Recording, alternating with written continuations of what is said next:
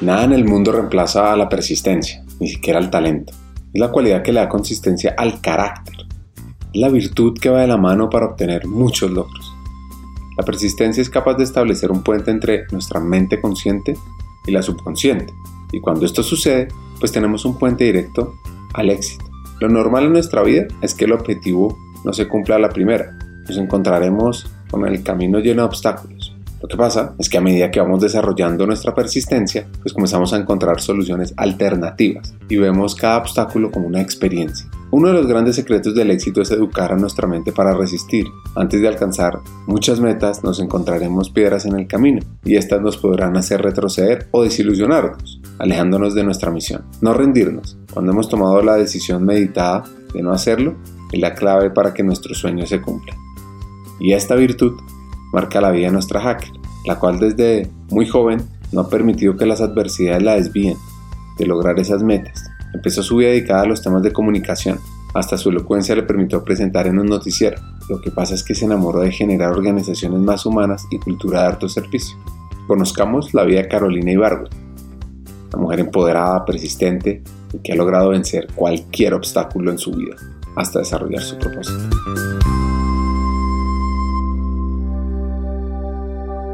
Hackers del Talento, más que un podcast, es una comunidad. Una comunidad que aprende a partir de las historias de CEOs, de líderes de talento humano, de influenciadores y pensadores, donde ellos nos comparten sus aprendizajes, sus historias de vida, para que juntos humanicemos las compañías en América Latina.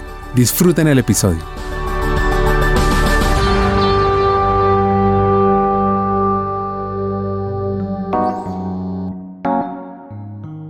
Todos nos ha pasado que a la hora de surcar un camino se tiene un objetivo claro y definido, pero a medida que avanzamos a veces se puede transformar o redefinir, llevando ese camino a nuevos destinos, a otros lugares inimaginables que incluso pueden ser más grandiosos que ese que habíamos anhelado llegar.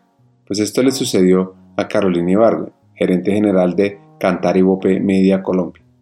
Su camino empezó con un destino definido y llegó a otro que no imaginaba. Escuchemos su historia había ido a vivir sola, vivía con una japonesa, que también era fascinante porque pues somos completamente distintas y era otra historia. Ella se levantaba desde las 4 de la mañana a hacer el pan. Wow, era una cosa increíble. Yo cuando llegué a Bruselas cocinaba y aprendí a cocinar, pero yo creo que fue tal lo que cociné en casa de mi tía que hoy por hoy a mí no me gusta cocinar. Ese es como el gran resumen. No, la verdad que no. No fue como grato para mí tanto tema ya de cocina y no, ya era más o menos un atún y un cereal y sal. Y ella era fascinante porque ella se levantaba desde las 4 o 5 de la mañana a cocinar el pan. Y una mujer espectacular. Eh, estudiaba conmigo en la universidad y los papás estaban expatriados. Al papá lo volvieron para Japón. Entonces yo estaba buscando apartamento y ella también y logramos coordinar y nos fuimos a vivir juntas. Dos culturas muy diferentes. Ella sí rumbiaba como una demente. No, eso era una cosa muy loca. Ella me dejaba visitos en la puerta y me decía que no podía entrar. Y yo, bueno, listo, yo me iba a dar una vuelta y volví.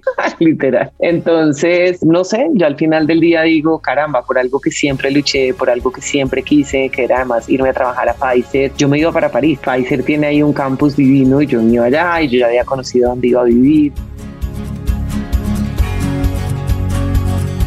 Nuestra hacker de hoy se llama Carolina Ibargo, o para sus amigos K, apasionada por el deporte. Le encantan todos los temas de crecimiento y desarrollo corporativo. La apasiona la dirección, la creación y sobre todo la estrategia. Esa pasión la ha llevado a ser tan disciplinada a tal punto que su esfuerzo y su gran talento le ha permitido llegar muy alto dentro de diferentes compañías. Muy joven tuvo la experiencia de vivir fuera del país y estudiar en otro lugar. En este momento, su rol es la gerente general de Cantar y Bope Media Colombia. Es de una familia tradicional bogotana. Su historia no empieza en ella. Bueno, no específicamente con su niñez. Empieza con su abuela, que en las palabras de esta bogotana es fascinante y es una inspiración.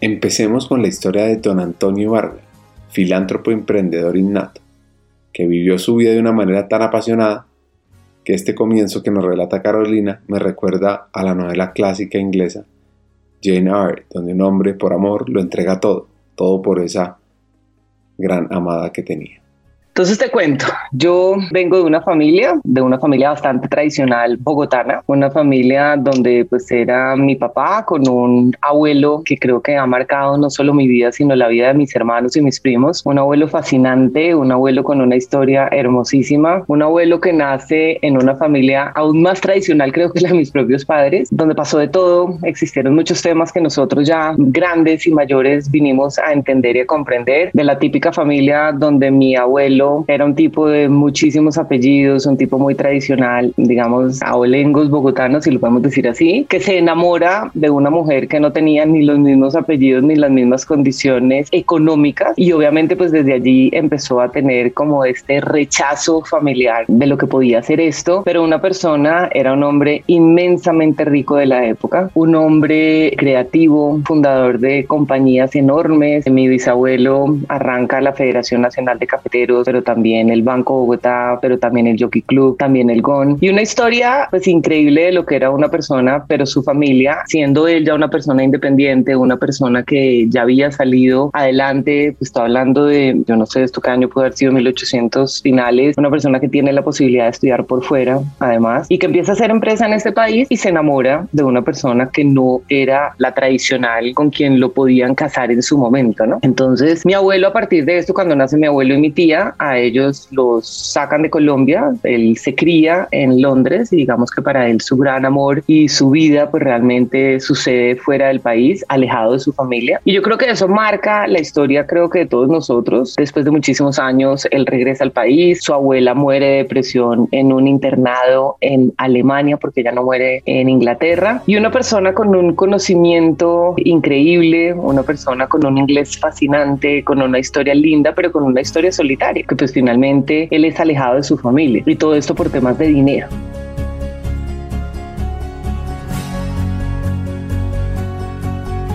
Los abuelos representan diferentes emociones en la vida de los nietos y no es raro el caso que esos nietos o nietas sigan los pasos profesionales o personales, por ejemplo. Nuestra hacker, que sin darse cuenta, su desarrollo profesional también ha estado en esos cargos directivos. Lo que pasa es que su abuelo dejó esa huella de dedicación en ella. Es más, muchas veces se suele decir que los abuelos cuentan siempre sus cuentos, esas batallas épicas que tuvieron en su vida.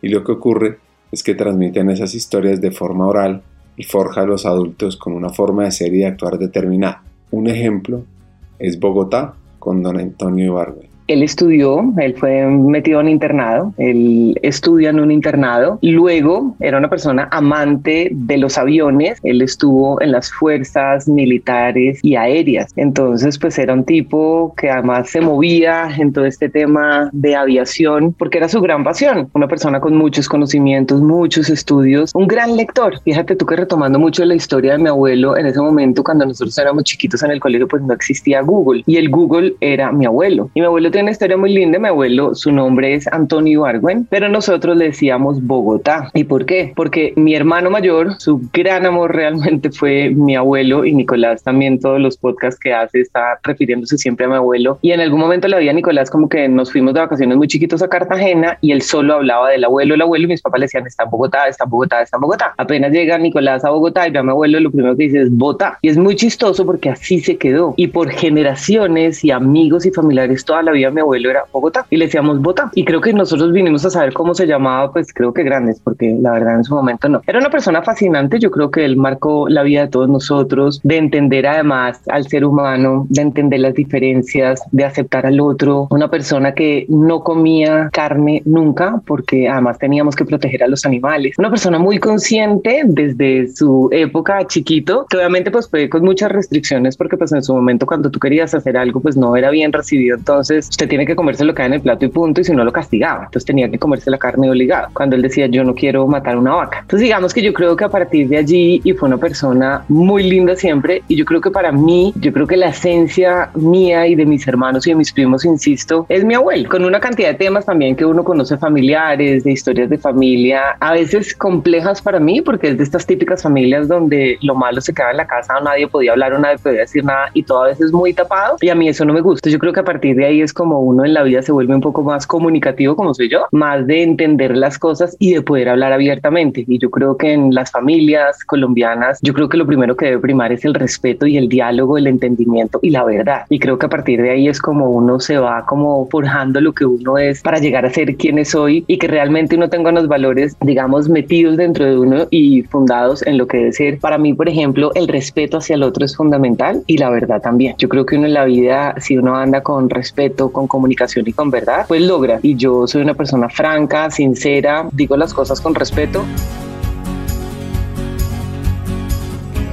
Las vivencias de su abuela y de su mamá, como la vida de ella, se configuró en distintas épocas. Su mamá viene de una familia numerosa, siete hermanos, donde su padre era médico y por su profesión se traslada de Bogotá a Pereira, a vivir una vida con grandes privilegios. Pereira, como saben, es la capital de Risaralda, un departamento que hace parte del llamado Eje Cafetero, conocida como la ciudad trasnochadora, querendona y morena. Es una perla enclava en uno de los valles de la cordillera andina, con una gente amable, querida y muy atenta, un clima cálido, unos paraísos naturales como la laguna del Otún y el Nevado de Santa Isabel, que tiene 4.950 metros de altura y en su momento se encuentra amenazado por todos los temas de cambio climático, debido a que el glaciar es el más rápido que está sufriendo derretimiento en Colombia.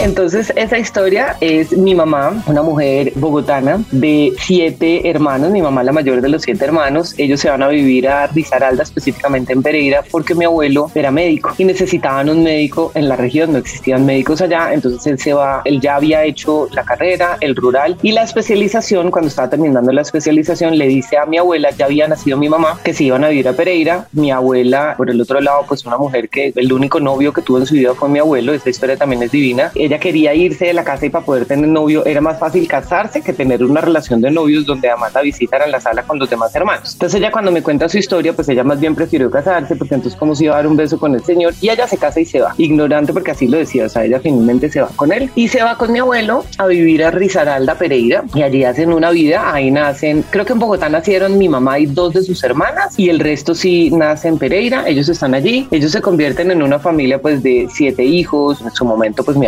abuela con la señora dedicada únicamente al hogar. Mi abuelo un médico importantísimo en la región, un otorrino. Tienen una vida pues espléndida allí con lo que era el momento, con un club, casa, una casa muy grande. Y una abuela que ella pues nunca aprendió al manejo de lo que era el dinero, pues ella sencillamente iba a la tienda a la esquina y firmaba, iba al club y firmaba, iba a la bomba de gasolina a echar gasolina y firmaba. Nunca conoció ni una moneda de peso ni absolutamente nada. Luego se casa mi mamá, conoce a mi papá. Mi mamá en su momento estaba estudiando ya aquí en Bogotá, en la Javeriana, diseño arquitectónico, conoce a mi papá, pero a ella la habían llamado para ir al reinado de Miss Colombia, una mujer muy linda. Y ella entra en Risaralda, se gana el, digamos que la candidatura para ir a representar a Risaralda en el reinado. En esas conoce a mi papá, mi papá estaba estudiando también en la Javeriana arquitectura, él se enamora perdidamente de ella, él un hombre, como te digo, bogotano, súper tradicional, súper cachaco, vivían en Chía y se enamora de ella y mi mamá pues con un camino y con un futuro muy lindo le dice, usted no puede ir a Miss Colombia porque usted se tiene que casar conmigo. Y ella pues habla en su momento con los representantes del reinado y dice, pues yo me voy a casar y no puedo ir al reinado. Una mujer hermosísima. Se casa, ella se casa con mi papá muy joven y tienen muy rápidamente a Nicolás. Nicolás es mi hermano mayor. Nicolás y yo nos llevamos un año y cuatro meses. Luego nazco yo.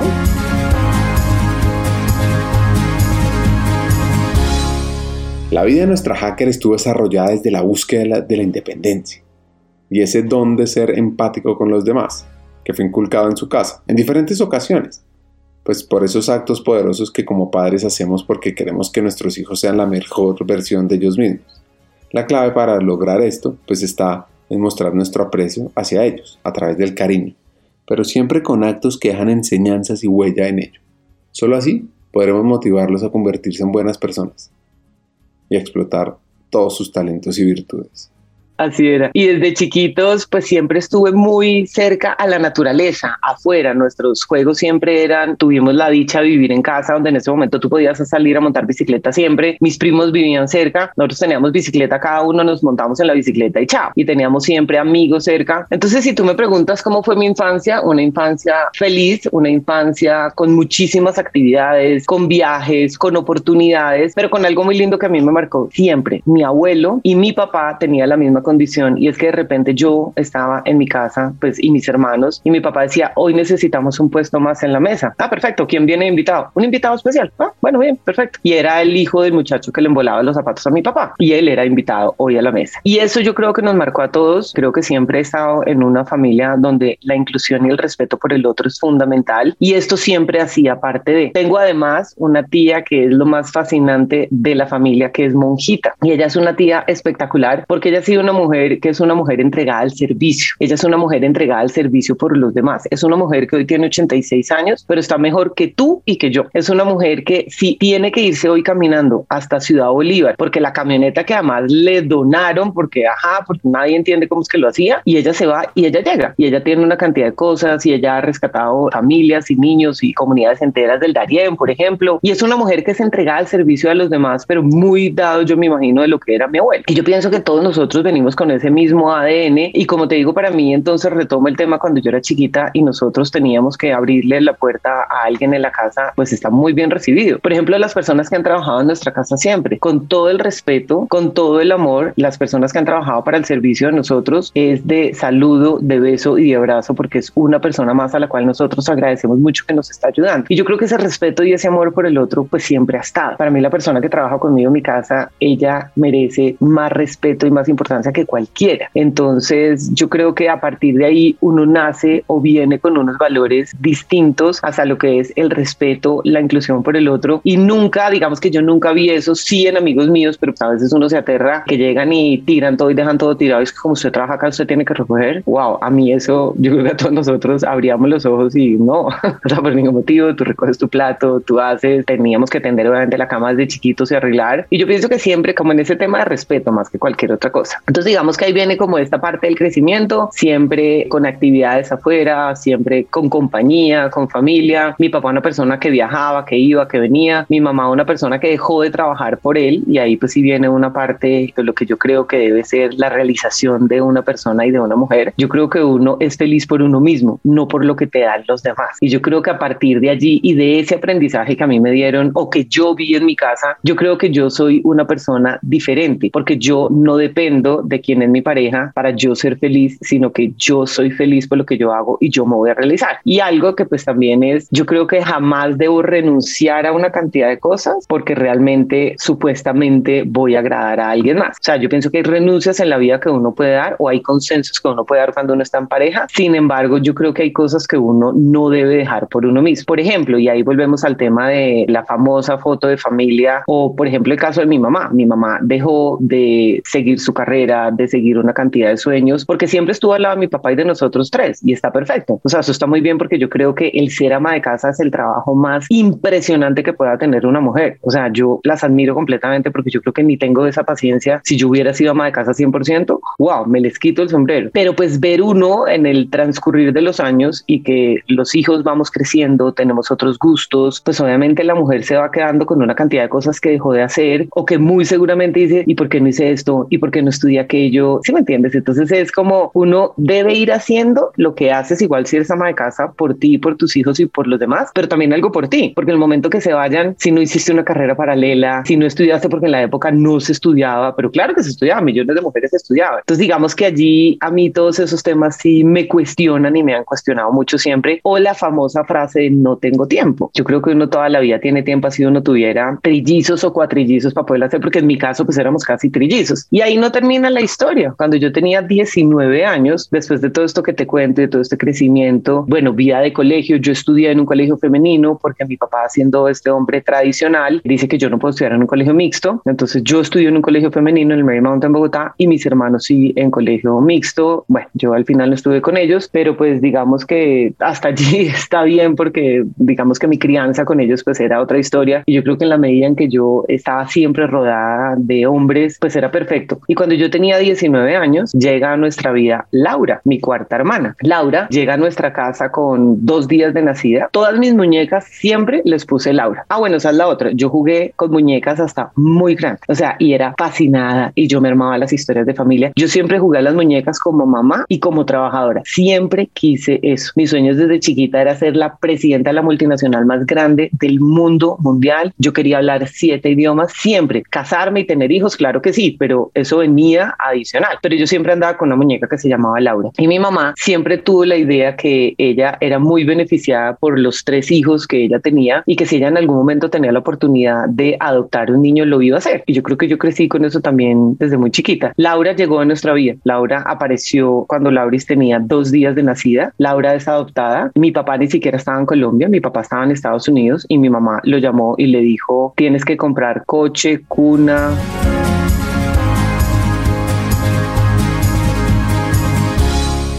Caro disfruta su época de colegio y recuerda que le encanta estar en todas las actividades deportivas. No era la alumna más aplicada, eso sí, la más participativa, inquieta por naturaleza y le encantaba siempre ayudar a los demás. Pero cuando analizó qué estudiar, un sentimiento la marcó. Ella quería crear empresa y se decidió por estudiar administración de empresas en el CES, una universidad privada colombiana. Ok, entonces me devuelvo al colegio. En el colegio siempre también vi una persona muy activa en el colegio, muy activa. Yo estaba en todos los deportes, correr siempre me gustó, salto largo, cheers obviamente. Siempre fui muy amiguera y muy activa en el colegio. Digamos que jamás fui el ser humano más pilo que existió en el colegio, no. Yo me gocé el colegio, pasaba las materias que más me gustaban, sí. Por ejemplo, una materia que me fascinó además ya grande fue química, por ejemplo, y me iba bien porque, ajá, bien, idea, hasta sin estudiar, pero porque algo que me gustaba. Filosofía sí no, y me acuerdo muchísimo de mi profesora de filosofía y yo iba, hablaba con ella, le decía, ay Dios mío, Inés, sí, todos mis esfuerzos, pero esto escribir, escribir, escribir 50 páginas, caramba, a veces como que no. Y escribir me gusta en todo caso. Pero pues digamos que el colegio para mí fue una época fascinante de niñas, obviamente, pero siempre tuve como esto en la cabeza desde los juegos que yo hacía de chiquita, que yo quería estudiar algo donde a mí me diera como este poco de poder manejar compañía, siempre. Y yo quería crear empresas, y obviamente pues lo hice un tiempo después también, pero siempre como este tema de organizar, de saber administrar, de entender muy bien los recursos de una organización, de entender financieramente cómo funciona. Yo siempre quise eso, pero fíjate tú que yo además ni siquiera nunca ondé mucho más allá de qué era lo que quería. Por ejemplo, yo sabía que no quería medicina, no, yo veo una cortada y más o menos me desmayo. Derecho tampoco jamás me llamó la atención, de pronto estaba un poco enfocada en relaciones internacionales y algo que tuviera que ver mucho con finanzas, pero que fuera más administrativo. Entonces yo pensaba en su momento que obviamente administración era perfecto. ¿Y qué pasó? Cuando empezamos a hacer las rondas y buscar universidades, a mí la universidad que conectó conmigo, con mi ser, era el esquema del CES. Tanto así que yo no apliqué a otra. Yo no quise aplicar a los Andes. Los Andes me parecía como un monstruo gigante y muy impersonal. Y yo decía, no, a mí me fascina es, sí, más o menos sigo como en, el mismo esquema de colegio. Yo adoré mi colegio, te quiero decir. Para mí el Marymount fue fascinante y siempre, obviamente, pues fui ese personaje que alguien sabía de mí por algo. Entonces, sí, yo no fui ni la más juiciosa, no, no, eso sí tengo que decirlo, obviamente, pero yo nunca fui una niña ni que hoy por hoy alguna amiga es que usted fue un HP y usted me hizo bullying, no. Siempre he tenido un carácter fuerte, sí, pero yo jamás me he sobrepasado con alguien, muy seguramente en algún chiste pesado en algún momento, sí, pero yo creo que siempre fui esa niña que por más de que podía ser líder y hacer una cantidad de cosas, nunca era mirando a ver cómo le hacía alguna embarrada a alguien, no, no, realmente no. Los factores culturales y los sesgos de su padre fueron un gran reto durante su adolescencia.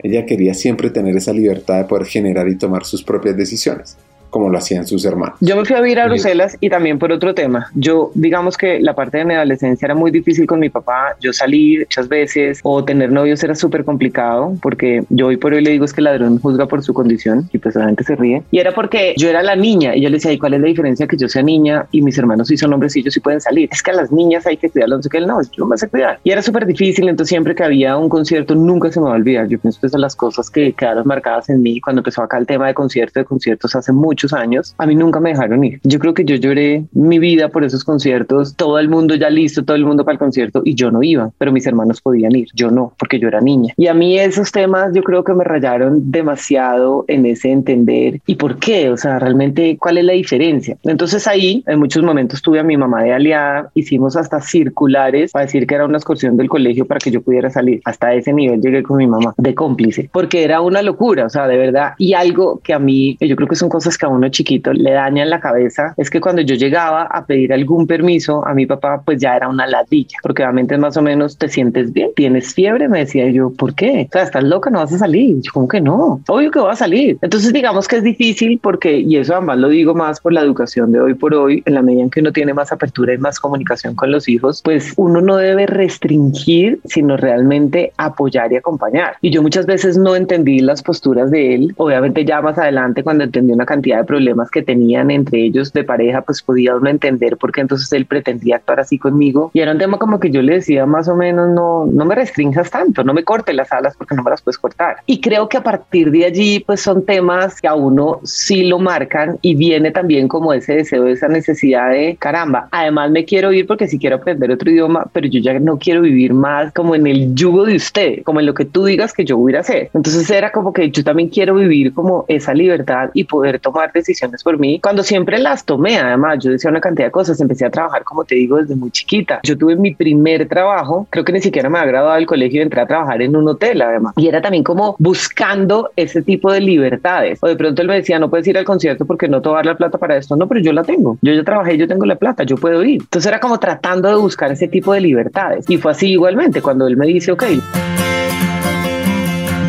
Carolina decide irse a estudiar a Bruselas, donde la magia, la cultura y la gente la enamora de Europa. Decidió ir a la capital belga, destacada como serie de varias instituciones de la Unión Europea, el Consejo Europeo, la Comisión Europea, el Consejo de la Unión Europea y el Parlamento Europeo. La ciudad también acoge el edificio del Comité Económico y Social Europeo y del Comité de las Regiones y numerosas representaciones. La arquitectura es muy variada y cuenta con estilos que van desde las construcciones medievales de la Grand Place hasta los modernos y vanguardistas edificios de las instituciones de la Unión Europea. Las principales atracciones está la famosa Grand Place, el Patrimonio de la Humanidad por la UNESCO, el Ayuntamiento de estilo gótico en el centro, la Catedral de San Miguel, el Castillo Real, todos los grandes invernaderos que hay. No, no, no, cero. No, no, no, no había internet. Era cartas. Pues mira que yo me voy, me voy a vivir a la casa de mi tía, la esposa de mi tío, pues él había fallecido ya hace unos años y allí vivían mis cuatro primos. Entonces yo me voy a vivir con ellos, uno mayor y los otros menores que yo, no muchos años. Alejandra yo le llevo tres años, luego viene Juan Felipe por ahí cinco y a Santi como seis, una cosa así. Y yo me voy a vivir con ellos y yo me voy a estudiar francés. Mi papá me dice, listo, te vas a la casa de Gloria, pero a estudiar francés. Y yo, bueno, listo, perfecto. Y yo la verdad lo que me propongo, pues lo hago yo llegué sin hablar nada de francés. Fui, me metí a un instituto y yo era feliz porque además Gloria fue muy nice conmigo. Ella llegó, me dijo, mira, aquí es donde tú vas a estudiar, aquí es donde tenemos que ir a sacar los papeles, este es el banco para que abras una cuenta porque mis papás me mandaban la plata y más o menos está la zona que te mueves, esta es tu tarjeta de metro y de tren, cómo te tienes que mover. Y así yo arranqué, o sea, y feliz, la verdad, y muy juiciosa. Siempre fui muy juiciosa, estudiaba muchísimo porque yo sí quería aprender el idioma y muy rápido, pues para poderme desenvolver. Entonces yo me iba o me iba a galerías o me iba a tiendas y, y trataba de hablar con la gente y era difícil de entenderse, o sea, era muy difícil, pues por lo menos que me entendieran. Entonces, para mí era, ok, esto lo tengo que sacar adelante, tengo que estudiar y adelante con mis primos, aunque pues estaban en el colegio, pues obviamente no era tan sencillo. Y después de esto, yo entendí que yo no me quería devolver. ¿Yo para qué me devolvía? Yo quería seguir estudiando allá. Y yo de verdad devolverme otra vez a ir a la casa de mis papás. Claro, teníamos a Laura chiquita, mis hermanos ya se habían ido para Boston. No, a mí me parecía como que no, y devolverme acá. Y no, yo no sé, yo estaba en serio como abrumada ya con el loop de lo que era acá el tema. Y lo mismo en la universidad, y yo adoré el CESA, la verdad, y obviamente toda la gente que estaba conmigo, pero como que yo sí estaba muy feliz en lo que yo estaba viviendo y conociendo de una manera distinta. Ahora también pasaron muchas cosas. Mi tía trabajaba en la embajada, entonces me invitaban a una cantidad de eventos con la embajada, con la Federación Nacional de Cafeteros. Conocía gente de todos los lugares del mundo, carreras, profesiones conexiones y eso para mí era fascinante. Y luego conozco a una señora, yo creo que a uno en la vida pues hay personas que le van marcando también su destino, perfectamente divina que conocí a mi mamá desde Pereira y ella no vivía en Colombia hace muchísimos años porque se casó con un español y él era un altísimo ejecutivo de Pfizer. Y cuando yo iba a casa de ella y ella me contaba todo lo que ella hacía y ella pues claro, ella pues no, no trabajó, ella estudió algo, pero pues ella dejó su carrera por él, yo le decía, wow, te admiro por lograr hacer eso y siempre esperarlo a él, pero yo no quiero eso. O sea, yo quiero siempre ser la que trabaja, ser la que hace, ser la que aprende y siempre con diferentes aprendizajes y conocimientos del mundo. Y ella era divina porque ella era la que más me abría los ojos y me decía, Caro, para uno lograr la carrera que ha hecho Alex, que es su esposo, ella me contaba todo lo que él hacía y yo era como, wow, ¿cuántas carreras es que tiene? Y me decía, él estudió dos carreras. Y yo le decía, bueno, listo, yo voy a salir con tres títulos de acá, perfecto. Y de ahí, ¿qué más tengo que hacer? Y siempre buscando un paso más adelante. Yo siempre he hecho eso. Yo hoy por hoy aprendí que yo vivo en el aquí, en el ahora, pero siempre como con una meta que yo quiero alcanzar. Y siempre desde chiquita, porque pues siempre lo hice desde muy chiquita. ¿Cuál era esa meta que yo quería alcanzar? Bueno, cuando ya yo me fui, yo había montado hasta una empresa con mi hermano Nicolás estando en la universidad. O sea, varias cosas que yo siempre quería hacer como en ese ámbito de buscar siempre más allá. Y acá me devuelvo al tema de esta amiga Gloria porque yo quería siempre alcanzar como este tema y este reconocimiento profesional internacionalmente, pero siempre como mirando más en ese trabajo con las personas, en eso que uno puede hacer además, no únicamente por lo que uno haga y el uno ser muy exitoso, sino lo que tú también puedes hacer por las demás personas que están contigo, ¿no? Que era como para mí ese tema de oportunidades que yo vi desde chiquita. Y ahí pues yo hablo luego también con mis papás y les digo, yo la verdad no quiero devolver. No, pero como así? ¿Cómo te vas a quedar? Yo les digo, no, yo quiero mirar la opción de poder homologar las, digamos, ya los semestres que yo tengo acá, de quedarme acá. Y tuve todo el apoyo y eso fue lo que hice. Yo logré quedarme, ya después me salí de vivir de la casa de mi tía. Mi papá me decía, Caro, yo te mando tanta plata y yo le decía, listo, el resto yo lo consigo. ¿Y cómo lo conseguía? A través de mi tía conseguí un trabajo en un almacén de encajes. Yo trabajaba los fines de semana vendiendo encajes y la plata que a mí me pagaban me alcanzaba perfecto para cubrir el excedente que me faltaba y para ahorrar para viajar, que era además como wow, era para mí como ir y conocer nuevas culturas, nuevas personas, era fascinante. Y eso fue lo que yo hice. Yo logré quedarme en Bruselas estudiando. Nunca fui, pues, de que me iba a rompear hasta el día siguiente, no. Fui juiciosa, conocí gente espectacular, pero siempre como con ese propósito de seguir lo que yo quería, que era realmente mi sueño inicial, era quedarme viviendo en Europa. Yo no quería volver a Colombia y yo creo que mucho de eso era también para no volver a vivir, yo creo que en casa de mis papás, sino ser independiente. Y a partir de allí, pues ya me quedo viviendo en Bruselas, termino mi carrera, me gano el trabajo soñado que yo quería, que era irme a trabajar en Pfizer. Y siempre cuento esta historia porque yo creo que son cosas que a uno en la vida le marcan. Y finalmente cuando yo recibo esa carta de Pfizer para hacer la práctica ya, pues era un logro muy grande porque entre 200 personas yo me lo gané por el trabajo que hice.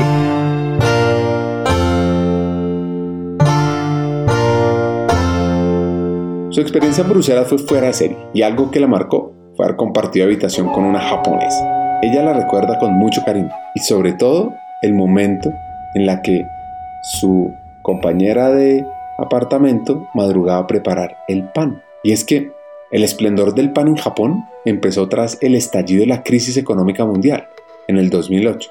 Lo precedió una época de apogeo de la pastelería en que reinaban los pasteles de varias capas con mousse, frutas, bizcochos, etc y al principio fueron los fanáticos del pan y la bollería los que empezaron a difundir la información.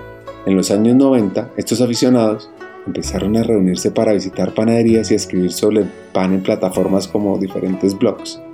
Pues la encuesta anual sobre la economía familiar del 2011 reveló que el consumo de pan en los hogares japoneses había superado el del arroz por primera vez. Sí, una cosa que yo todavía no entiendo. Yo la verdad hoy por hoy la única explicación que tengo pues es la razón de haber nacido Pipe, mi hijo mayor, porque de resto no, porque pues yo ya tenía lo que yo había querido y soñaba ya, lo había hecho por mí, me iba muy bien en la universidad, yo la verdad estaba ya por estudiar, luego pues como te digo me había ido a vivir sola, vivía con una japonesa que también era fascinante porque pues somos completamente distintas y era otra historia, ella se levantaba desde las 4 de la mañana hacer el pan. Wow, era una cosa increíble. Yo cuando llegué a Bruselas cocinaba y aprendí a cocinar, pero yo creo que fue tal lo que cociné en casa de mi tía que hoy por hoy a mí no me gusta cocinar. Ese es como el gran resumen. No, la verdad que no. No fue como grato para mí tanto tema ya de cocina y ya era más o menos un atún y un cereal y sal. Y ella era fascinante porque ella se levantaba desde las 4 o 5 de la mañana a cocinar el pan. Y una mujer espectacular. Eh, estudiaba conmigo en la universidad y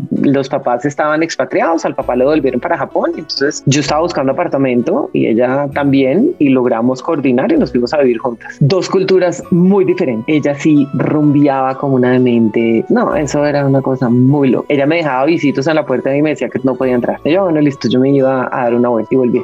Literal. Entonces, no sé, yo al final del día digo, caramba, por algo que siempre luché, por algo que siempre quise, que era además irme a trabajar a Pfizer. Yo me iba para París. Pfizer tiene ahí un campus divino y yo me iba allá y yo ya había conocido dónde iba a vivir, todo porque tienen, o sea, el tema de practicantes es fascinante. Y bueno, yo finalmente cambié ese rumbo y yo dije que yo me devolvía para Colombia. ¿Por qué? Porque yo me iba a casar teniendo 23 años. Eso fue lo que hice. Es algo inexplicable para quien esté oyendo esto, pero pues obviamente tiene toda la explicación porque pues me caso, yo me separo muy rápido, pero pues Pipe nace, yo me caso en julio del 98, Pipe nace en enero 14 del 2000 y en junio de ese año yo ya estaba separada con un bebé de meses. Entonces, y hoy por hoy si yo miro la historia para atrás y toda la historia que hemos hablado hoy, de lo que pues eran mis abuelas, la historia de mi mamá, de mis tías, etcétera, pues yo lejos de querer tener algo así y justamente cuando yo me voy a casar con este personaje, él me dice que no me preocupe, que yo no tengo que trabajar. Y le dije, ¿eh? O sea, usted más o menos no sabe de quién supuestamente está enamorado. Yo me fui a estudiar a Europa porque yo quería tener más carreras, hablar más idiomas, porque es que yo quiero trabajar y quiero ser la presidenta de una multinacional en el mundo entero, no acá además. Entonces, pues esa fue toda una historia. Me casé con un tipo que era completamente workaholic, que pues lo primero, lo segundo, lo tercero, lo cuarto y todo en su vida era solo el trabajo y andar con 50 mil celulares conectados y beepers y cosas. Y un personaje, pues que obviamente cuando nació Pipe, creo que no le dio un tetero, jamás cambió un pañal y yo le decía, no, venga, es que esto es de los dos, es que no es mío solo. Y al final del día, pues no, y yo si no quiero repetir historias de nadie ni quedarme por la foto de familia de nadie. Y yo me fui, además fui yo la que se fue de la casa, yo me fui de la casa y me fui y con mi trabajo, porque ya yo trabajaba, pues yo arrendé un apartamento. Y ahí viene otra parte de la historia simpática que cuando yo llego a Colombia no existía el, pues ni correo electrónico ni nada, pero pues yo ya tenía Hotmail en mi universidad en Bruselas, acá no. Y cuando yo llego estaban empezando hasta ahora las .com y yo tuve como la fortuna, porque pues no hay nada distinto para decirlo, de lograr quedar enganchada en una .com porque yo tenía un correo electrónico. Hagamos una pausa. Hackers del Talento busca humanizar las compañías, compartir experiencias y mejorar la realidad laboral en Hispanoamérica. Necesitamos de una comunidad, porque solo es imposible. Así que tu apoyo es fundamental. ¿Cómo? Compartiendo nuestros episodios por WhatsApp, por las redes sociales, suscribiéndote a nuestras plataformas y comentando. Ya hay varios que se han montado en esta comunidad. Gracias a Crip Bogotá por tu apoyo y cerramos esta pausa, continuemos con el episodio. Carolina llega a Colombia y empieza de nuevo a construir sus sueños ingresa a Certicámara, que es una entidad de certificación digital abierta que está constituida con el propósito de asegurar jurídica y técnicamente las transacciones, comunicaciones, aplicaciones, en general cualquier proceso administrativo Claro, entonces, ¿qué pasa? Pues como te digo, pues siempre he trabajado y ahora pues más aún, pues yo tomo la decisión de irme con un chiquito de cuatro meses y es seguir trabajando y trabajando más que nunca. Yo en ese momento era la directora de Certicámara, trabajaba en la Cámara de Comercio de Bogotá en la 26 y yo vivía sola ya con Pipe en un apartamento en la 109 abajo de la 19 y el jardín de Pipe era ahí muy cerca. Mis papás me ayudaron siempre mucho con el niño y siempre tuve ayuda interna en mi casa. Yo trabajaba para dos cosas, para el jardín de Pipe, para tres, el apartamento y para pagarle a la empleada, siempre. Entonces, pero pues igual mi vida seguía tanto profesional como social, siempre pues seguí, si quería salir, salía y tratar de hacer como todo y ahí fue como un paralelo siempre en trabajar, primero porque me apasiona, me gusta y además siempre he vivido de mi trabajo y por seguir creciendo profesionalmente y seguirme formando también en lo que pues en lo que debe ser. Entonces pues ahí estuve en Certicámara, ahí yo no tuve una experiencia tan chévere con quien era mi jefe. Igual era un hombre, pero pues yo no sé si era por un tema de que vayan a decir acá que es que entonces yo era mujer, no. Pero sí creo que siempre existió un tema de celos impresionante, porque pues al final quien estaba haciendo el trabajo era yo y quien presentaba ante una junta directiva era yo, siendo yo muy chiquita. Entonces digamos que ahí sí es complicado, pero pues volvemos a lo mismo. Yo igual decía lo que tenía que decir, presentaba los informes que tenía que presentar y he sido juiciosa y he hecho bien la tarea. Entonces yo creo que ahí siempre hay cosas complejas, con el equipo de trabajo siempre súper bien, pero pues con esta persona era como difícil y hasta que llega un punto en que yo les digo y fui ante la junta directiva les dije yo con este señor no trabajo por esto, esto y aquello. Y al final del día la que se va fui yo por millones de cosas y pues al ratico pues ya lo echaron a él, pero bueno, eso es ya como tema cerrado. Y de ahí sigo mi carrera profesional trabajando en diferentes organizaciones. Yo después me voy a trabajar ahí para un call center, en procesos operativos, en un proceso comercial, hasta en el área financiera, eh, siempre con unas responsabilidades grandes y ahí con una cantidad de aprendizaje. Aquí yo no voy a entrar en detalles porque me voy o me fui de otra compañía porque pues igual hay una cantidad de cosas que volvían a lo mismo. Si hay cosas que a mí no me parece y que está en contra de mis principios, pues yo prefiero irme. Y digamos que en ese momento de la vida también fue por un tema ahí como complejo con una persona que trabajaba allí conmigo, o sea, cero profesional y cero ética. Y yo la verdad ante eso sí digo, no, la verdad es como que chao. Y eso fue lo que hice. Y de ahí sigo mi carrera, sigo creciendo profesionalmente. Después me voy a trabajar a otra organización que yo creo que ha sido, no voy a nombrar la organización, pero la persona con quien yo trabajé creo que ha sido otra maestra en mi vida para ser todo lo contrario, ser todo lo opuesto a esa persona.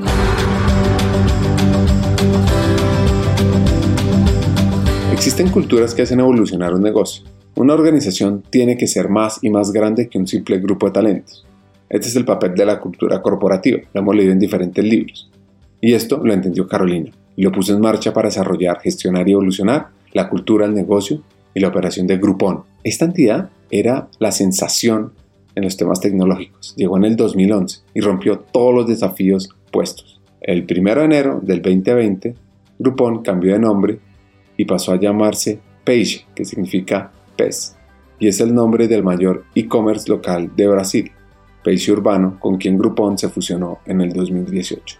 Ah, no, no, no, no, no, eso fue, mejor dicho, al estrellato. O sea, entrar a nada más fue fascinante porque pues es que era casi desde abrir la organización desde ceros, ¿no? Eso fue realmente un proceso fascinante, espectacular, era la recopilación de todos los aprendizajes, de todo lo que ya había hecho las compañías en Europa, por ejemplo, de entender una mecánica de una disrupción completamente distinta en cómo realmente estabas llegando a hacer cualquier tipo de venta, de publicidad, sin ser publicidad, pero metiéndote por el área de marketing, entendiendo el consumo masivo desde una manera distinta. O sea, fue, para mí ese proceso fue demasiado interesante de un crecimiento, la gente, la disrupción, el salirse fuera de la caja, el pensar distinto, la innovación, los procesos. No, para mí eso fue realmente una experiencia increíble. La gente que conocí, con las que trabajé, con las que aprendí, con los que peleé, todo lo que pasó allí, porque además era desde ceros todo. Era abrir mercado, era romper todos los paradigmas y todos los muros, además de lo que existía, eran modelos de contratación completamente nuevos. Claro, era el boom, el gran boom. Y yo creo que lo hicimos muy bien. Yo creo que fueron procesos fascinantes, conocer gente increíble en el camino. Yo creo que ha sido de esos procesos que de verdad te marcan de lo que hubiera podido ser siempre lo que uno quería, de trabajar en multinacional de consumo con toda, de mirar procesos, además aprender de todo, porque tú aprender de logística, de viajes, de grupos, aprender de lo que era el consumo masivo, pero visto desde el lado del cliente, qué pasaba más con los análisis y las tendencias, cómo iban los hábitos de compra, sin en ese momento ni siquiera acceder a comprar data, sino hacerlo nosotros mismos. O sea, fueron unos procesos que yo te digo que en toda la cadena era un proceso increíble y lo que tú podías hacer en otra compañía de cualquier planación estratégica que existiera, por ejemplo, de lo que yo venía tan formal en un proceso de lo que es una de las empresas de la Cámara de Comercio, pues aquí todos esos procesos sucedían casi que al día. Lo que uno hacía en otra organización organización a los tres o seis meses, esto era al día. Y lo que nosotros decíamos el lunes, el miércoles ya cambiaba y ya el cierre el viernes era otro. Y esto era fascinante 24 horas y yo amo todo lo que tenga demasiado proceso y demasiado, o sea, a mí esos trabajos pasivos, no, eso pues no, no, obviamente pues no, ni estaré jamás, ni, ni pueden ir conmigo porque pues no, no se puede. Y todo esto, toda esta demanda, el cambiar los procesos, el tener que ser creativos, en buscar la persona idónea para esto, en ir ante los clientes, en abrir, en sentarme con un vicepresidente de mercadeo de Procter Gamble, me acuerdo tanto, en decirle cómo cómo era una manera de posicionamiento de marca distinta y cómo le teníamos que dar la vuelta a la inversión de publicidad. Me decía, Carolina, pero es que usted está yendo en contra de todo lo que hemos hablado toda la vida. Sí, esto es lo que vamos a hacer. Y entonces, venga, hagamos una cosa. Usted saque presupuesto de lo que es su producto como tal de muestreo. En vez de usted hacer un product placement de otro lado, hagámoslo por acá. Pero entonces mezclemos solo con presupuesto marketing. No, eso no se puede. Yo no puedo sacar presupuesto de lo que es comercial y marketing. Entonces, era allí un tema fascinante de conocer a todos los vicepresidentes y directores de marca de todas las anunciantes pues, del mundo, porque además únicamente acá. Fue fascinante.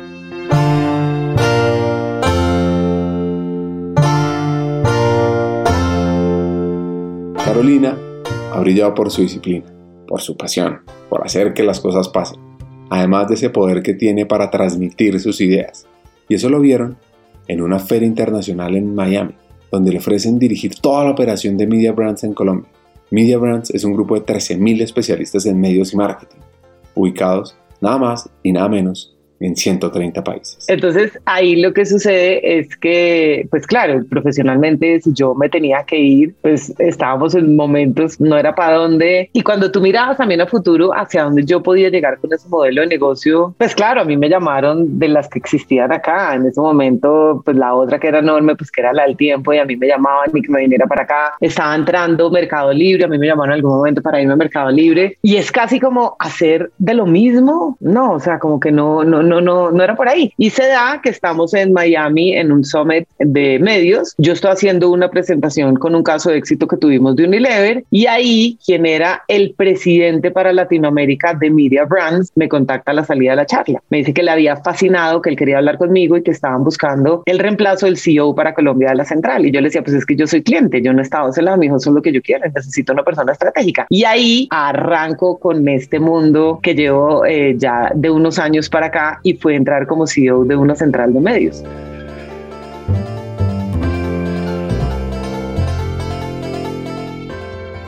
Nuestra hacker nos confiesa que siempre ha tenido esa idea de querer ayudar, que el mundo sea más amable para los demás. Y una experiencia familiar la inspiró para trabajar para que las personas con una discapacidad pudieran desarrollar su potencial. Y lo incluyó en un programa de inclusión en su rol como directiva que ella misma dirige.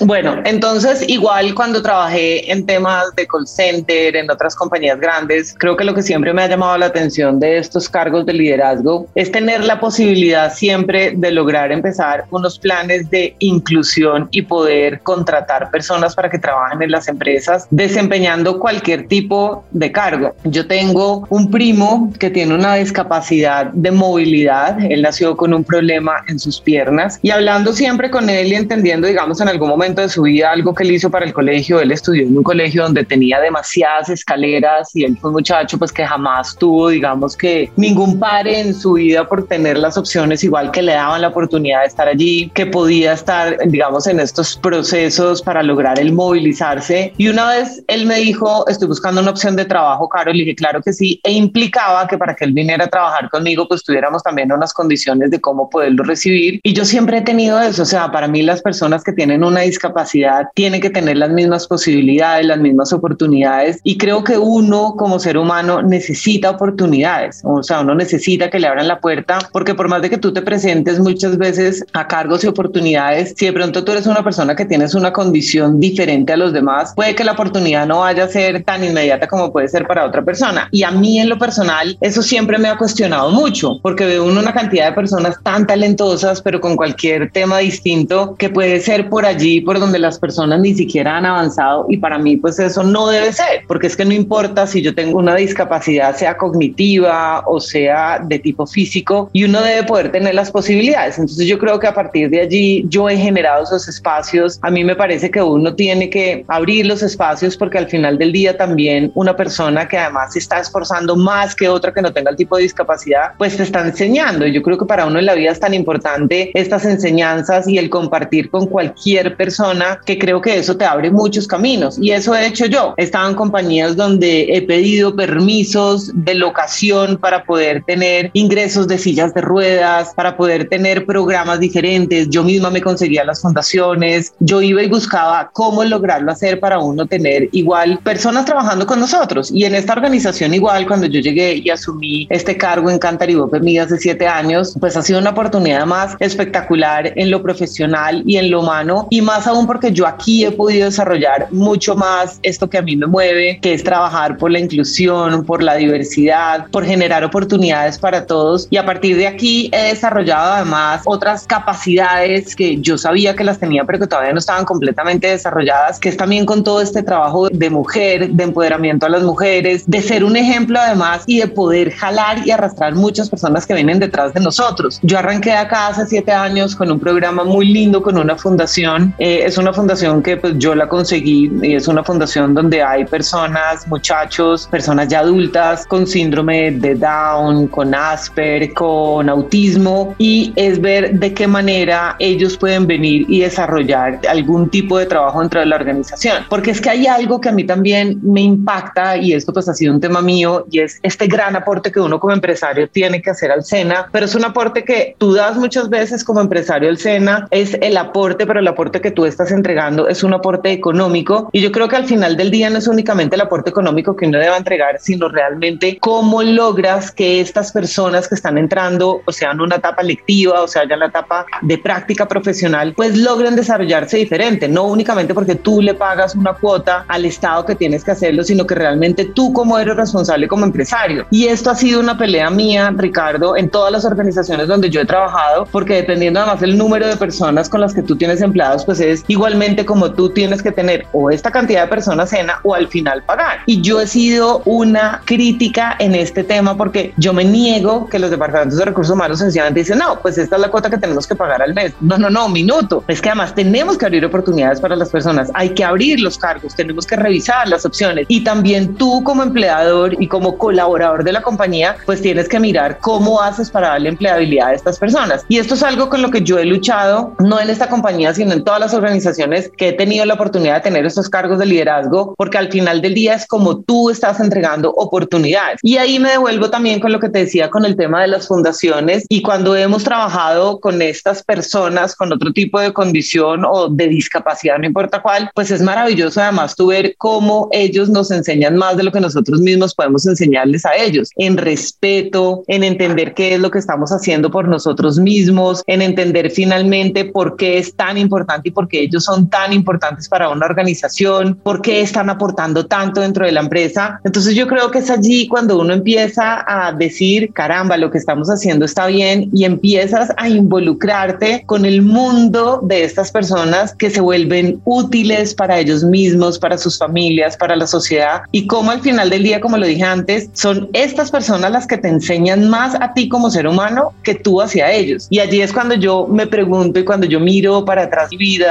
desde chiquita, con todas las oportunidades que he tenido, con este crecimiento, con estos aprendizajes, con la oportunidad de haber podido estudiar por fuera, conocer otras realidades y que realmente yo como líder y como empresaria hoy por hoy logre abrir esta ventana para muchas personas, eso creo que es lo que más feliz me hace a mí hoy por hoy de la posición en la que estoy, de lograr hacer que las cosas sucedan, de volvernos más humanos cada vez, de entender que lo que yo tengo hoy, lo único que yo puedo decir es gracias y cómo hago para seguir jalonando muchas personas para que a través del buen ejemplo logremos cambiar en este mundo chiquito lo que yo hago y soy un aporte grande para el país y para todas las personas que me rodean.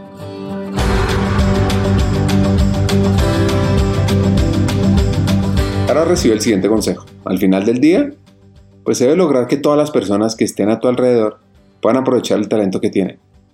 Desde el liderazgo se debe inspirar para que se transmita ese potencial y lograr con ejemplos gestionar ese desarrollo. Exacto, y si uno no es consciente de eso y no lo coges, digamos como que no realmente entiendes cuáles son las diferencias, pues nunca lo vas a hacer, porque es que, ¿qué pasa? Si tú siempre estás sentado desde tu lugar de confort y no estás pensando en las necesidades de los demás, pues nunca vas a lograr cambios. Entonces yo creo que al final del día uno siempre tiene que mirar cómo lograr que todas las personas que están a tu alrededor realmente están pudiendo aprovechar lo que en este momento tienen. Y que yo creo que eso es parte fundamental de lo que uno tiene que hacer y cómo logras siendo un buen líder, siendo un buen ser humano, transmitir eso a los demás. Porque es que al final del día yo creo que eso es parte fundamental cuando uno tiene estas responsabilidades de líderes, es cómo logras que a través de tu buen ejemplo y de lo que tú estás haciendo, del buen trato y de lo que tú haces por los demás, pues esto trasciende. Porque yo creo que en este mundo, pues es el ejemplo, como yo te conté anteriormente en uno de los trabajos, a través de ese ejemplo que no fue el más positivo, digamos, lo de la manera de gestionar, pues para mí lo que marcó es que yo iba a hacer, cuando yo tuviera un cargo de liderazgo como el que tenía esta persona, yo iba a hacer todo lo contrario y eso es lo que yo he hecho. Y yo sí quisiera que el día de mañana una persona que ha trabajado conmigo y que vaya a tener un cargo de liderazgo como el que yo tengo ahorita, realmente lo vea y que yo sea un ejemplo positivo para que logremos movilizar y que lo hagamos que esa movilización sea positiva para que toquemos muchísimas más vidas y realmente nos estemos preocupando por ese ser que está con nosotros y que entreguemos oportunidades para todos y que realmente uno logre abrir oportunidades y siempre de la mejor manera posible. Entonces yo creo que esa es como mi razón hacia donde creo que uno tiene que encaminarse y cómo uno también logra ver y ser tan cercano a las personas que tú logras entender cuáles son las posibilidades de crecimiento muchas veces de una persona y cómo haces que esa persona llegue a su máximo potencial para que también pueda realizarse, ¿no? Que creo que también es parte fundamental de lo que uno tiene que ir haciendo. Y yo creo que eso es lo que más a mí me moviliza, a mí me moviliza muchísimo ese trabajo con las personas, cómo lo hacemos, cómo lo movilizamos, cómo realmente reconocemos desde el ser hacia dónde tenemos que seguir caminando. Y yo creo que al final del día, cuando tú logras esto, cuando tú logras llegar a la esencia de las personas, pues los resultados son diferentes. ¿Por qué? Porque siempre vas a tener personas completamente enganchadas con lo que hacen y cuando uno tiene un propósito más allá, pues logras una movilización diferente. O sea, no únicamente que me levanto como un robot vengo a trabajar, no, es que yo tengo un propósito y para mí el propósito es este, es lo que yo hago, porque yo me levanto todos los días con la mejor energía, agradeciéndole a la vida por lo que tengo, porque amaneció, porque es un nuevo día, porque qué hay para hacer, yo llego, saludo a todo el mundo. Para mí Rosita, la niña que viene y me sirve un café, para mí es el ser humano más extraordinario, yo no tengo sino palabras de agradecimiento con ella porque yo sé que madruga para venir a colaborarme a servirme un café. Entonces yo pienso que a través de estos detalles pequeños es como uno va logrando que diariamente uno le ponga el mejor empeño a cualquier obstáculo que vayas a tener en el día. Yo creo que es diferente y siempre con una buena actitud y con una sonrisa pues logramos. Y que tenemos días difíciles, claro que sí, obvio. Y hay momentos de reflexión y de pensar y de parar, claro que sí. Pero pues igual con la actitud que tú hagas las cosas y que tú enfrentes diariamente el mundo, pues yo creo que es distinto. La verdad, yo por ahí lo veo. Te tenemos noticias este año. Vamos a sacar nuevas cohortes en la Academia Hackers del Talento. Este es un programa de formación que busca llevar al siguiente nivel a los futuros líderes de talento humano en América Latina. Los profesores son los mismos hackers. Los estudiantes son fuera de serie. El modelo educativo es increíble con múltiples recursos y acciones para humanizar las empresas y las personas. Si quieres saber más, escríbenos por LinkedIn en Banza, me buscas a mí, a Ricardo Pineda Vila, también en nuestra página web banza.co. Sigamos con el episodio. Nuestra hacker hace parte de Women in Connection, una organización de mujeres líderes que desde la diversidad de los roles de sus integrantes busca trascender. ¿Cómo? A través del empoderamiento de las mujeres y de su rol en el sector empresarial, público, en la sociedad civil, en la búsqueda de esa equidad de género, de una mejor diversidad, de aumentar la inclusión. En 2018, Ángela Hurtado, CEO de JP Morgan en Colombia, quien ya pasó por Hackers del Talento, decidió convocar a diferentes mujeres que tuvieran el doble rol que implica el hogar y el liderazgo empresarial, para crear un espacio e iniciativas que permitieran empoderar a jóvenes mujeres en Colombia y que les abriera un camino para desarrollar su potencial en un contexto de equidad e inclusión. Pues es así como juntas, y bajo el convencimiento de que la equidad de género contribuye a la transformación de nuestra sociedad, crearon Women in Connection, una entidad sin ánimo de lucro que formalmente se constituyó en enero del 2020. Yo tengo muchas personas que me inspiran, yo tengo hoy por hoy muchas mujeres alrededor que me inspiran. Y parte de lo que ha sido estos últimos años, que fue algo que yo siempre he querido hacer, yo siempre me he rodeado de mujeres fantásticas y maravillosas, donde siempre hablábamos de cuál debe ser ese propósito, cuál es ese propósito superior al que nosotros debemos llegar. Y haberme reunido con muchas otras para que comenzáramos lo que es Women in Connection, que es un grupo de mujeres y hoy por hoy somos más de 105 y realmente haber arrancado desde el comienzo con muchas mujeres que están allí, que me han inspirado, que yo las vea como wow, qué emoción lo que están haciendo y yo quiero además aprender mucho de ellas. Yo no te pudiera decir que es alguna en específico, pero sí hay muchas de ellas que hoy por hoy primero me siento una mujer muy afortunada de estar rodeada de todas estas mujeres maravillosas y uno pues cada cual es más increíble que el anterior, de aprender de todas, de ver procesos tan diferentes tanto en la vida personal, en la vida profesional, que para mí pues son un ejemplo increíble. Yo lo dije desde el comienzo, para mí mi abuelo paterno es una persona que creo que marcó no solo mi vida, sino la de muchos de nosotros. ¿Y por qué fue una inspiración? Porque además de todo, él desde chiquitos nos enseñó a soñar de una manera increíble. Él se inventaba los cuentos mágicos y maravillosos, mejor dicho, te llevaban a volar al mundo extraordinario de una manera tan mágica. Y yo creo que si uno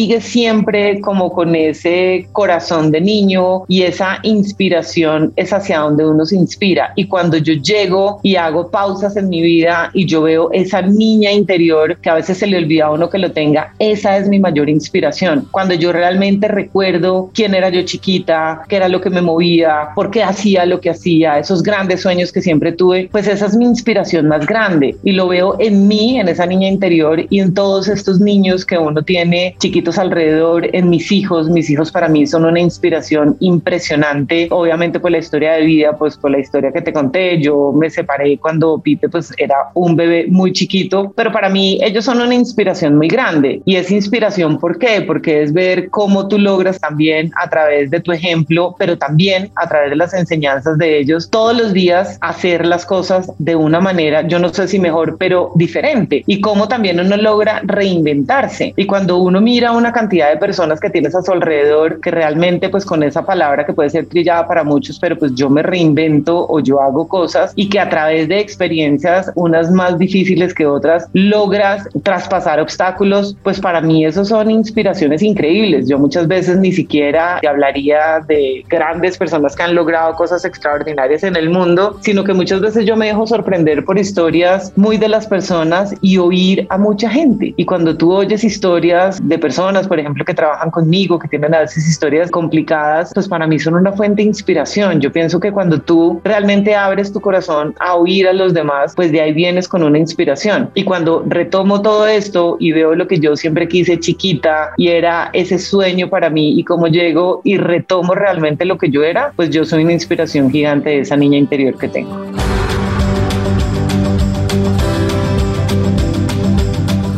Caro nos da un ultra consejo, simple y poderoso.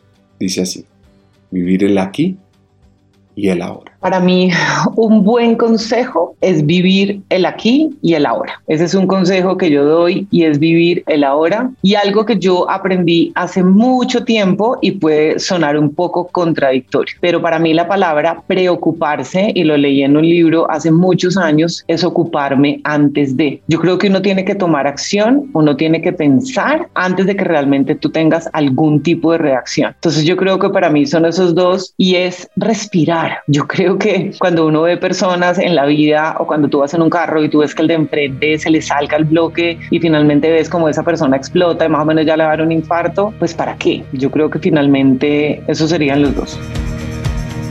Escuchar la historia de Carolina es apasionante, único e inspirador. Su disciplina, su creatividad, su deseo de aportar. Esta conversación me dejó varios hacks. Aquí van los tres principales. El primero, siempre sé buscar esas conversaciones poderosas, esas que dejan huella y que no necesariamente tienen que ser con las grandes personalidades, los grandes académicos. A veces esas maravillosas enseñanzas están en las personas que menos esperan. 2. Las organizaciones tienen propósitos, pero nosotros tenemos que tener un propósito de vida que tenga un impacto social e inspire a los demás. Y tres, todas las vivencias y experiencias que te permite la vida es porque las necesitas. Te están forjando para grandes pruebas que te permitirán alcanzar tus propias metas. Hasta un siguiente episodio y sigamos hackeando el talento.